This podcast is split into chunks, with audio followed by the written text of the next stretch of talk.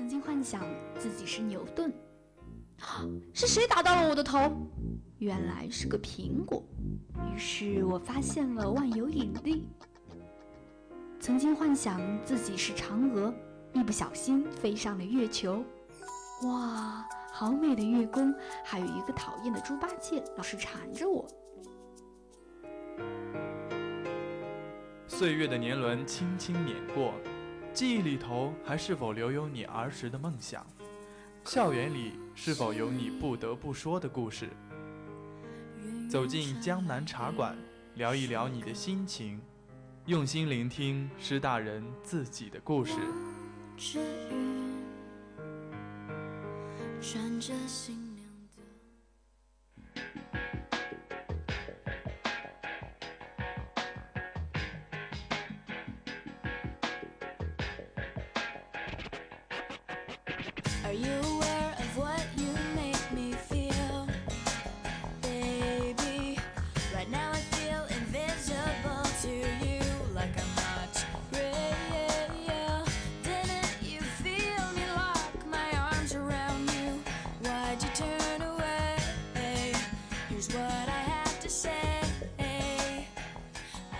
荣光如此绚烂，堆砌的苦心却隐匿无踪。旅途这般风光，跨越的山水从与人不同。他是胡凯成，是体育场上惊艳眼球的双冠王，是喜欢自由呼吸的徒步旅行者。今天的江南茶馆，就让我们一起走进他和他的旅程，走进那些人生风景背后的故事。各位听众，大家好，您现在收听到的是江南茶馆，我是你们的老朋友小童。在节目的开始啊，我们就说到了本期的嘉宾是胡凯成。你可能没有见过他本人，但是前一段时间的十佳学子中呢，你一定也被这个名字刷过屏吧。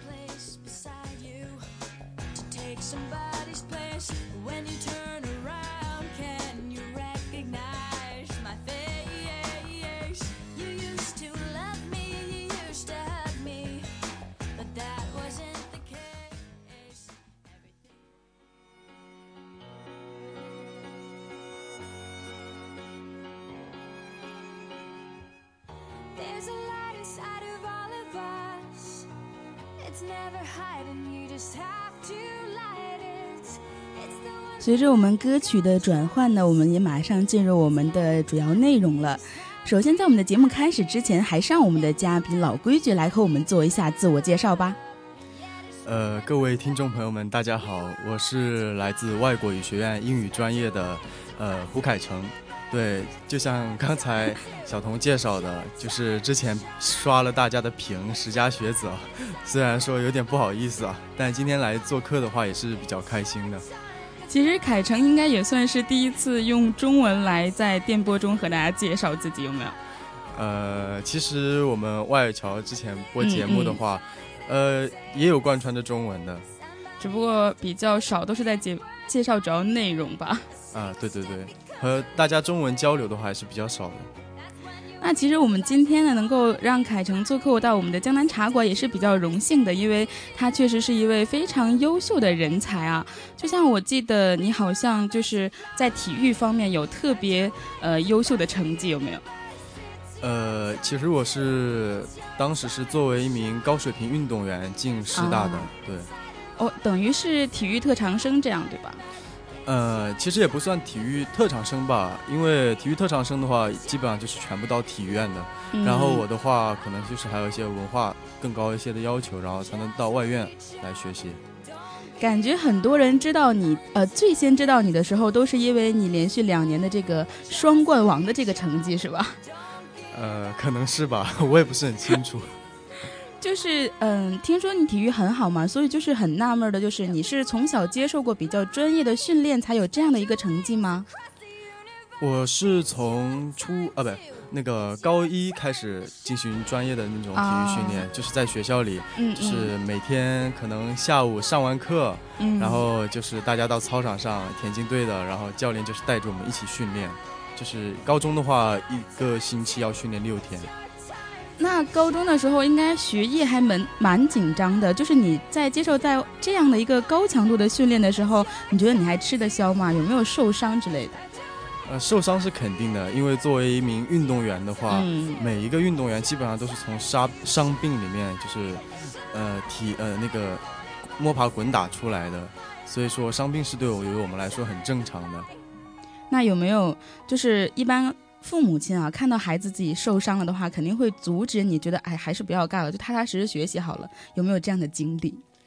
其实我父母的话还好吧，呃，在高一刚开始练体育的那段时间，其实我是不太适应的，就是一下课晚上回来，那个训练完了去晚自修，然后那个同学们都已经在那边学了，然后我自己就是已经基本上迟了半个小时到一个小时，然后又是很累的那种状态，然后走到教室里面看，哦，满桌的试卷啊，就是特别的那种心累，就心很累，然后就是基本上就是学习就会。掉掉一些那种对，但是感觉有得必有失吧。虽然说你在失去了一些呃自己的呃休息的生活或者是学习的时间的情况下，还是会得到一些非常高的荣誉吧。有没有得过一些体育方面的特别棒的一些奖项？呃，刚开始的话，高一高二的话，我都其实基本上是在伤兵里面就是度过的，就是一直受伤，然后基本上没什么机会参加比赛。然后到高三的话。我觉得可能就是那种厚积薄发嘛，啊，然后就在那个浙江省田径锦标赛的话，就是夺得了四百米栏冠军。冠军哦，就是省冠军这样。对 对对。就好像听说你还有机会去参加国赛，对吧？呃，本来是有机会的，但是后面因为受伤了，就是呃不能去，就是让别的队友可能先去比赛了。确实还是比较遗憾的。对对对，那说到这样的伤心事，我有没有说错话？没有没有，其实我们内心还是经受过这些呃各种酸甜苦辣的这种。运动员的心态一般都会比较好吧，就比正常人。就是那种拉伸度，你的心内心的拉伸度可能会比较强。好的。其实刚才我们就是很多聊的都是一些体育方面啊，因为刚才你也说到了，就是因为要去训练什么的，可能在这个呃成绩方面啊，就学习过程中就稍稍的有一点呃，就是比人家的时间要少了。那么就是，可是我又听说你虽然是一个体育的一个强项的人，但是确实不是体院的，而是一名外院的学生，而且还是一名学霸，就是是怎么样做到的呢？我真的很特，他就是很不明白。呃，其实我觉得吧，那个，呃，体院和外院，其实我们没有必要就是区分那么明显。嗯就是我觉得，呃，英语好的话，其实，呃，也是没有特别那个夸张吧，也没有特别那个怎么样吧。反正我英语就不好。就是你当时，嗯，怎么又要想到的，就是能够调节好自己的学习生活，还有就是训练过程的呢？因为有的时候我们感觉像体育生的话，可能诶考个两三百分的话就可以上一个不错的大学。可是你考的还是蛮好的。因为我之前的话没有不是作为体育生，我是高一才开始做，所以说我之前的底子可能打的也不错，然后就是呃成绩没有特别差啊，就是还但是还是要通过通过自己的一些呃平常课余就是训练完之后的一些努力来追赶上别人。那看看来你确实是真正的有一些学霸的基因天分在这边，是吧？不要这样说。哎，那我们刚刚也是说到了在学习上面嘛，因为也说到了你是一个外院的学生，就是怎么样当时会想到呃跟英语有这样的一个结缘的？英语的话，其实我之前就是小学的时候。我 就是很讨厌英语的，就是像很多男孩子一样，就是英语就是比较差的那种。对对对。然后后面就是报了一个补习班，是我妈帮我报的。然后当时就是那个补习班就是硬性要求每个星期你过去都要完完整整的模仿一篇那种音频里面的文章给那个老师听的。哦。对，然后后面的话就是刚开始的话也是语音很差的，然后过去就是，但是后面过了可能一两个月。然后就是语音有点进步了，哎，真的有点那个效果了。然后背给老师听，然后老师就表扬我了。然后当时就 那种自信心啊什么的，就是开始有点长溢起来了。嗯。然后后面就开始有点喜欢上英语了。呃，可能再加上后面，呃，比较喜欢那种美剧啊，看美剧啊这种外国的歌手。对对对，我特别喜欢艾薇儿，特别特别喜欢。好的，好的，看来还是一个追星族。所以说，其实通过你的这样的一个人生经历，让我在这个学习英语的道路上面还是有一点收获的。那就是多看剧，多听歌，然后就是有老师表扬我才好。对对对，学语言这种的话，我觉得还是要靠这种积累，然后老师的鼓励的话，我觉得也是很有必要的。好吧，也希望我这次四级能够通过吧。加油加油！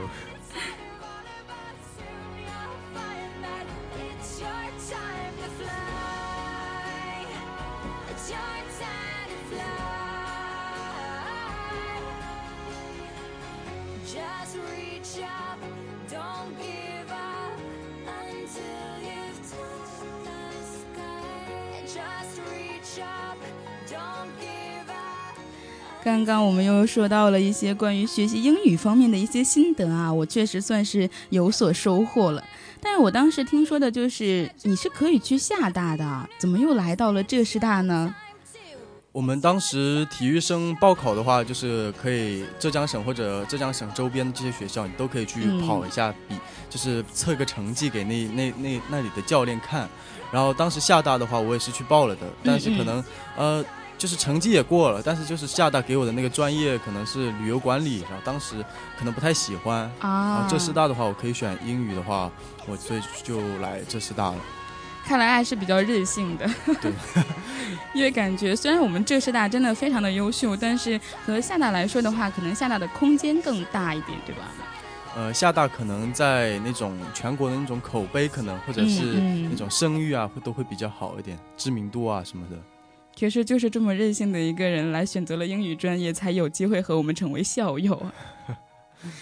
哎，那我感觉就像呃，刚刚也说到了，就是肯定有很多的听众就觉得，哎，这是一个呃英语播音啊，是吧？就是当时你是。因为我感觉，像我们作为播音来说，也是经过层层考核的，就是比较艰难才能够坐在这里和大家通过电波呃传达一些信息。那你当时是怎么想的？我要来到电台，我要作为一名播音的呢？其实大学之前，我对播音这一块领域就是完全不了解的。然后就是，呃，来到大学之后，看到那些招新啊什么，然后我就看到播音那个，然后我和寝室的那些同学都一起报了，然后就是。经过这五轮面试，英波有五轮面试，特别对对对，然后后面就是进了嘛，很幸运的被那个选进来了，然后就就开始了。那室友呢？室友都被刷了吗？呃，室友很遗憾没有进来。那他们有没有很好好恨你？还好吧，因为当时都是抱着那种哎试一下，大学刚开始都抱着尝试一下，就这样子。那你感觉就是通过在电台作为一名英语播音来说的话，有什么收获没有？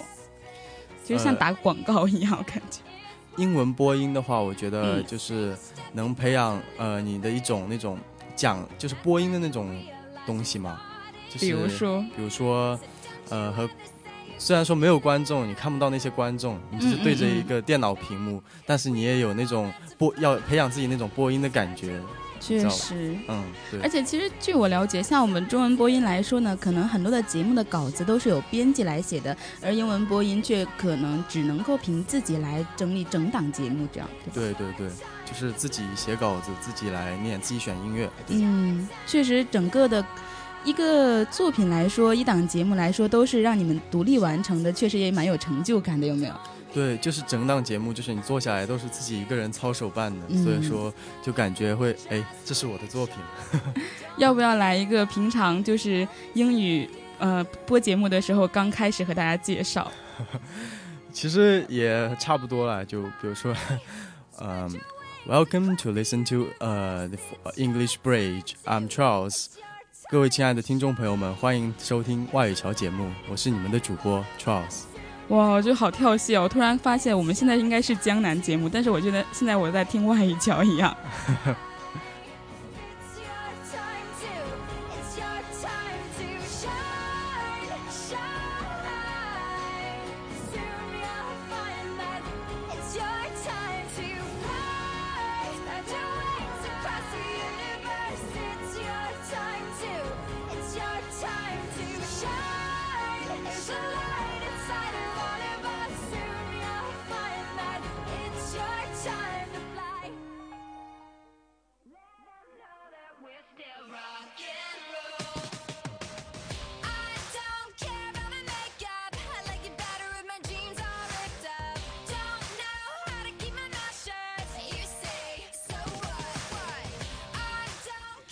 除了刚刚我们说到的关于体育还有学习方面呢，凯成其实最大的一个兴趣还有就是关于旅行了。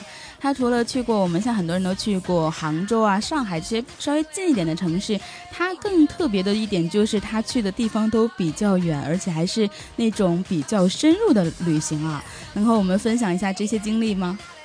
呃，旅行的话，我觉得，我觉得已经成为我生活中真的是必不可少的一部分了。嗯，呃，但是平时的话，可能外院学习啊什么比较忙，呃，平时周末啊可能只能去一些比较近郊的城市这样子。然后放每到放暑假的话，我都会选择一些呃比较远的那种地方，比如说呃像中国一些比较边境一点的地方，像内蒙古啊，像西藏啊这些地方。对，有没有去过天津？天津啊，天津我路过，路过过，下次邀请你一起去。行，你请我吃大麻花是吧？当然要吃狗不理包子，十八块钱一个呢。这么贵？对对，非常贵的。哎呀，我们又扯偏了。其实要聊到的也是他之前有去过的一些，像刚才说到的内蒙古啊，还有西藏的一些地区，比较特别。那你能够先和我们分享一下关于去内蒙古的一些经历吗？啊，行。去内蒙古的话，其实呃。是我突然冒出来的一个想法，但是也不能说是突然，因为内蒙古这个地方就是那种大草原。其实我小时候就特别喜欢那种大草原，不知道为什么，就是特别喜欢那种大草原那种空旷辽阔，然后又是绿色的，然后那种就风吹过来那种很舒服的感觉。然后就是你知道那种 Windows 以前的桌面就是那个大草原，然后那个时候就哎根深蒂固的有那么一个印象。然后就是到了高三毕业的时候，就有了那么多时间，嗯，然后就可以去任性一把。听说是坐了四十个小时，对对对，四十个四十个小时左右的火车。那你到那里的第一感受是什么样的？第一感受啊，第一感受下车嘛，那个是和我们这儿差不多的城市，嗯嗯嗯，就那种城市二三线城市差不多的感觉。嗯，那你到那里有没有去住蒙古包之类的呢？蒙古包其实没有住到，比较遗憾。嗯，因为他们蒙古包的话，正宗的那种蒙古包都是那种游牧民族，嗯他们他们那种还在就是行走的那种，我们就是很难住到。一般那种蒙古包的话，都是像现在这种宾馆一样的这种感觉了。啊，已经形式化了，对吧？哎，形式化了，就是那种商业化开发的。那你一个人这样属于算是自由行啊？你之前有做过功课吗？才能够玩得很好？呃，其实我没有做过功课，就说走就走了，对吧？对对对，就是前一天想到，然后可能过了两三天，先把票啊这些都买了，然后就直接就走了。那到那里是怎么样玩的呢？有人带着你玩吗？刚开始是一个人去的，然后到了那边，啊，觉得实实在是不知道该怎么开始玩，然后就在贴吧上面发了一个帖子，然后就是求那种。呃，内蒙古本地的人来带着我，就是看看能能不能就是找一些比较标志性的那种地方，就是带我玩一遍，就是那种草原啊什么的。真的有人带你去了？对对对，就特别幸运，就 就在车上发的帖子，然后就是在车上那会儿就有人跟我聊上了。哇，那确实还挺幸运的。那现在你还跟那个人有联系吗？呃，现在联系可能比较少了，因为都有自己的，都在自己那边读书嘛。嗯嗯。啊，就是，但是偶尔也会有联系。等于也是一个学生，对吧？嗯，对他也是个学生。然后他的话，其实是我们之前往届十佳学子包子娇那个学长的女朋友、前女朋友的好朋友。好凌乱、错综复杂的一个关系啊！对，我就觉得特别神奇啊。确实，哎，那其实你像去这么远的地方，你爸妈知道吗？呃，我爸妈之前是不知道的，但是呃，后面还是知道了。那他们不担心你吗？不知道的话，当然不担心了。然后后面知道的话，就是那种，呃，冒冷汗了，就感觉这么危险，你怎么跑那么远，还坐了四十个小时的火车？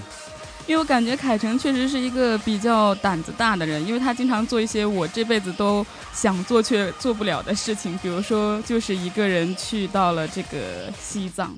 对对对，像我平时还特别喜欢蹦极这些比较极限的这种运动。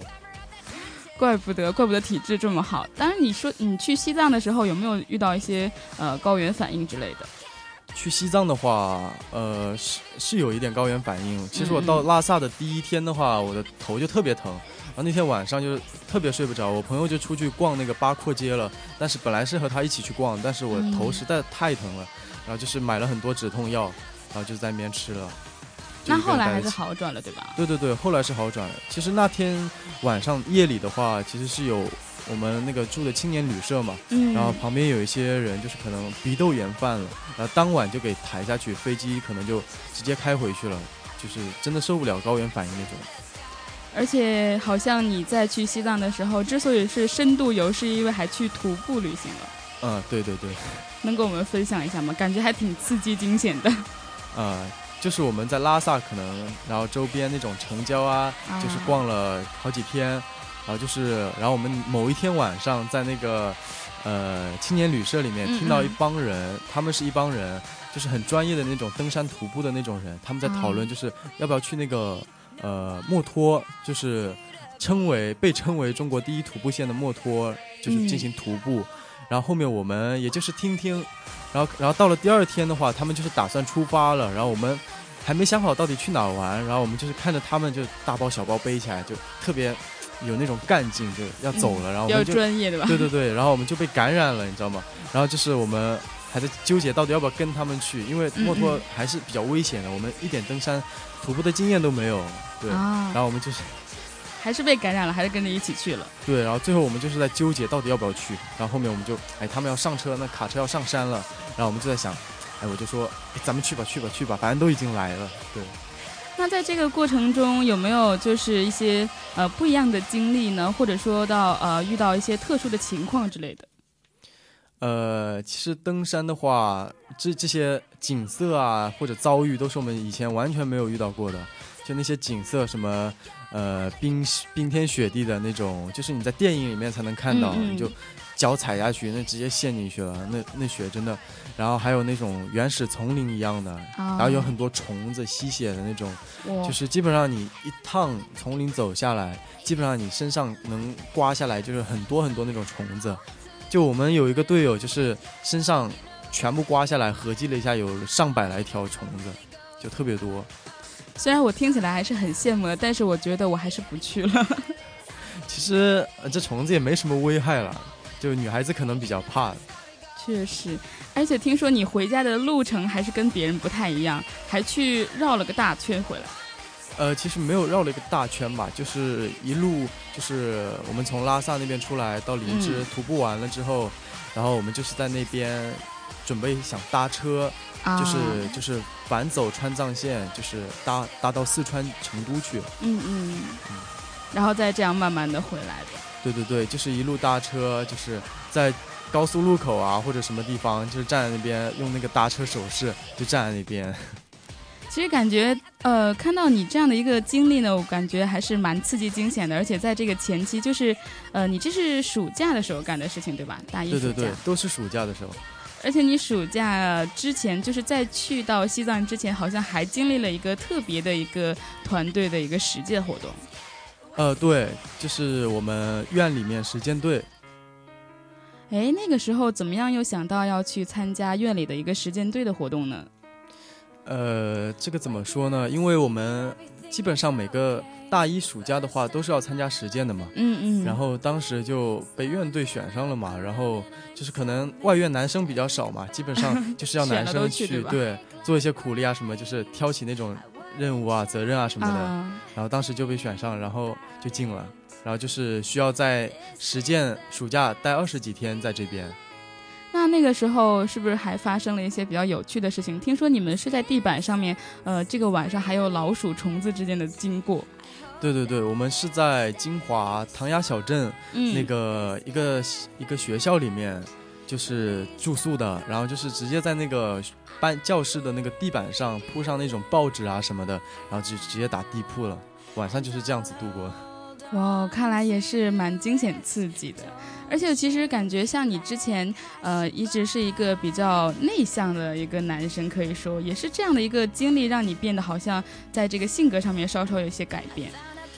对对对，就是多走出去嘛，多接触一些不同的人和事物，然后就是让你自己，呃，能够更加的那种自信的跟人讲话。对，所以现在才能够坐在这里，可以跟我侃侃而谈。